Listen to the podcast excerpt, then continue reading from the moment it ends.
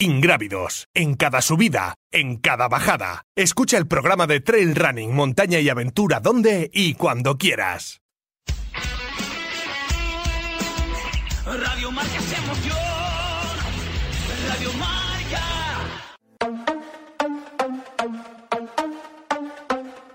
Essere o dover essere, il dubbio amletico, contemporaneo come l'uomo del neolitico. Nella tua gabbia due per tre, mettiti comodo, intellettuali nei caffè, internetologi, soci onorari al gruppo dei selfisti anonimi, l'intelligenza è demode, risposte facili, dilemmi inutili.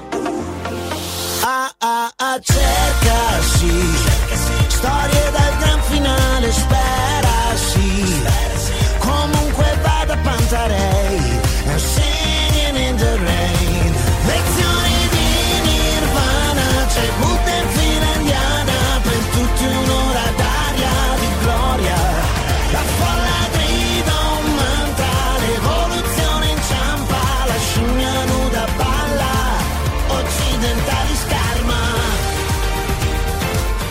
de los invitados de, de esta tarde es Aitor Calle de Euroafrica Trail. Aitor, ¿qué tal? Muy buenas. Muy buenas, ¿qué tal? Bueno, la idea de hablar hoy con, con Aitor, al margen de la organización de la prueba que todos los que seguís habitualmente ingrávidos ya sabéis que es una de las pruebas que tuvo que suspenderse el pasado año debido a la pandemia y las complicaciones que tenía la, la carrera. Euroafrica Trail es uno de, es un- una de- prueba por etapas que este año se celebra del 6 al 12 de, de octubre y tiene la peculiaridad eh, de que se desarrolla, y Aitor me puedes corregir en el momento que yo me equivoque, entre España, eh, Marruecos y Gibraltar. No sé si, si es así, si es así me lo, me- si no es así me lo corriges, Aitor, ¿no? Es correcto. es Vale, es correcto. Eh, una de las peculiaridades de esta semana, todos los que estéis pendientes de lo que es la prensa generalista o nacional, sabéis que hay una crisis ahora mismo migratoria en- entre España y Marruecos, incluso un conflicto eh, en la frontera. Todos hemos visto las imágenes en televisión, hemos escuchado la radio, hemos leído los periódicos y sabemos que hay un problema. Eh, yo no sé si de esta de alguna manera eh, os está afectando a Aitor a vosotros os puede afectar al desarrollo de la prueba cuando ahora mismo la situación es tan tensa de que incluso se ha llamado a la embajadora por parte de eh, a consulta por parte de Marruecos y las relaciones como que están bastante tirantes entre ambos países. Pues a nivel eh, estructural, organizativo, no. No es un problema. Ahora mismo no lo detectamos como si fuera un problema diplomático. Estos son más de las altas esferas, me temo, que, que de las bajas. Ten en cuenta que, que hay una porosidad muy grande allí en el estrecho entre los que vivimos en una parte de la frontera y la otra. Yo hoy mismo, ayer también, estoy hablando con mis compañeros de Tetuán y con total normalidad. De hecho, estoy invitado a su boda en agosto para... Se casa mi compañera, mi compañera de directora en Marruecos, se casa en agosto y, y estamos invitados y tenemos toda la intención de ir.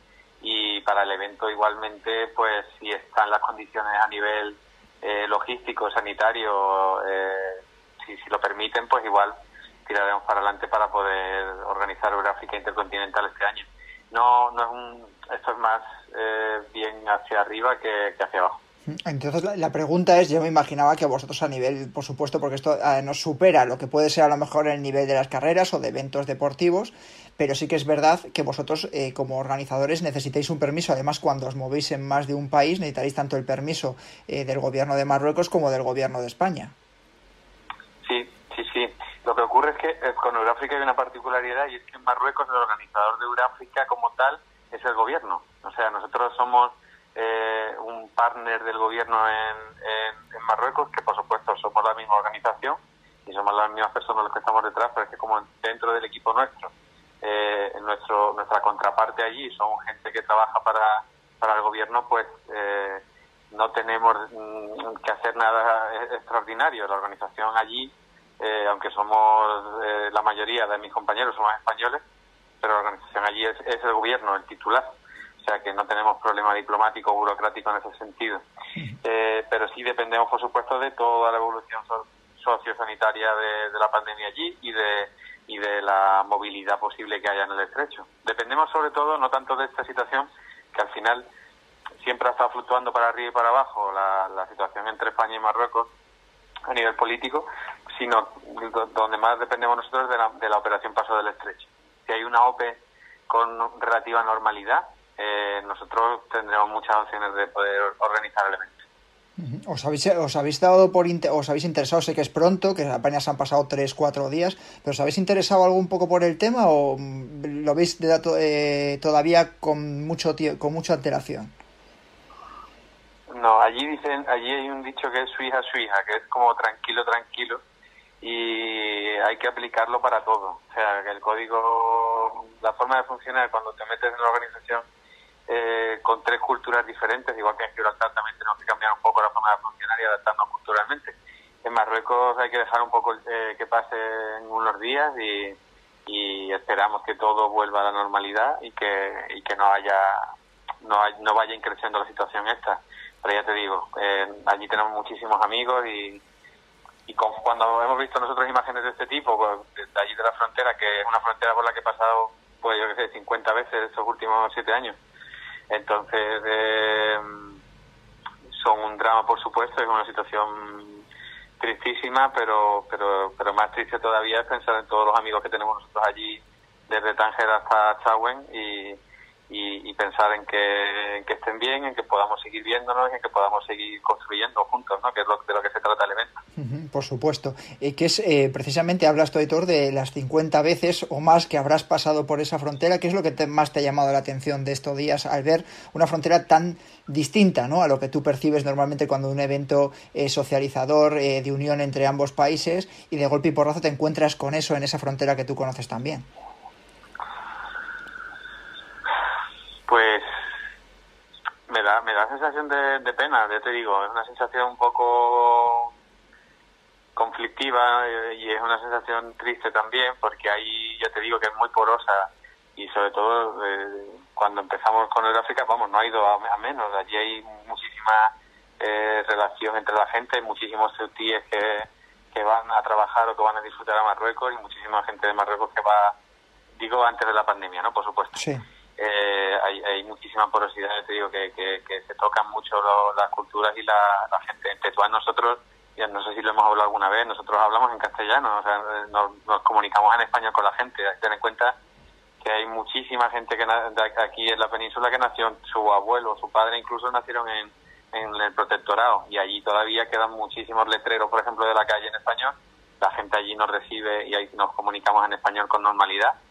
Y, bueno, es una sensación, yo me siento también eh, en, buena parte del, estrecho, ¿no? Y, el estrecho incluye la parte marroquí y me da mucha pena, por supuesto, como organizador de África, pues ver esto puntualmente, pero también sé que, cambia rápido, que, que somos una cultura muy hermanada, ya te digo, y que, y, que a nivel, a esfera política grande, pues puede parecer problemático, pero a esfera pequeña eh, es todo cordialidad, es toda amistad y todo cariño, la verdad.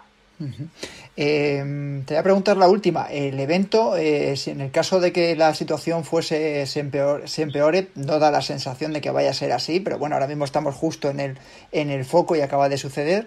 Eh, ¿Se podría hacer Euráfrica sin Marruecos? Es decir, eh, plantear la carrera directamente solo en, entre España y, Gibraltar, incluso solo en España, porque estamos también supeditados, nos olvidamos de la pandemia, pero organizar un evento de estos ahora mismo con la situación sanitaria que tenemos, aunque va mejorando, me imagino que será también complicado. ¿Pero te refieres a, la evolución de la situación esta puntual de la frontera? Sí, la situación, la, situación puntual, si por ejemplo, eh, yo sé que el año pasado ya tenéis eh, previsto una situación alternativa en la que solo eh, la forma de evitar problemas y sacar el, evento adelante era solo estar en un país. Yo no sé qué contempláis para este año y si de esto de alguna, de alguna manera os condiciona un poco el desarrollo del evento para el, del 6 al 12 de octubre. Pues te, comento, nosotros por este punto, por este suceso puntual que estamos hablando de, la frontera, no, no, no nos plantearíamos, no creo que vaya más, por supuesto, ni que vaya creciendo, todo lo contrario, que seguirá relajándose todo. Sí, sí que nos planteamos varios escenarios con respecto al COVID, claro, y el límite que nos hemos puesto a nivel interno nuestro de la organización es el mes de junio. Ya en junio tenemos que decidir el formato, sacar eh, todo todo lo que es necesario a nivel burocrático, a nivel de logística, planificación técnica también de las etapas, todo lo, que supone montar Euráfrica y es el plazo mínimo que creemos que con el que podemos sacar adelante el evento, en, cualquiera de los escenarios, ¿no? Tendremos un escenario de organización solo en suelo español, tendremos otro solo en suelo europeo, incluyendo a Gibraltar, y tendremos el, otro, el más optimista, que sería incluir a, Marruecos. Depende en buena medida, ya te digo, hemos estado esperando a que terminara el Ramadán y depende lo de Marruecos de la operación Paso del Estrecho. Si se dan buenas circunstancias con la Paso del Estrecho y, con la evolución del COVID allí de las vacunas, pues eh, vamos a hacer todo lo posible. Pero si eso ocurre más allá de junio, tendremos que tomar una decisión de, de, uno de los escenarios que, que sea solo con Gibraltar o solo aquí en España. En cualquier caso, será seguro que vamos a organizar África este año porque creemos que las condiciones mínimas se van a dar.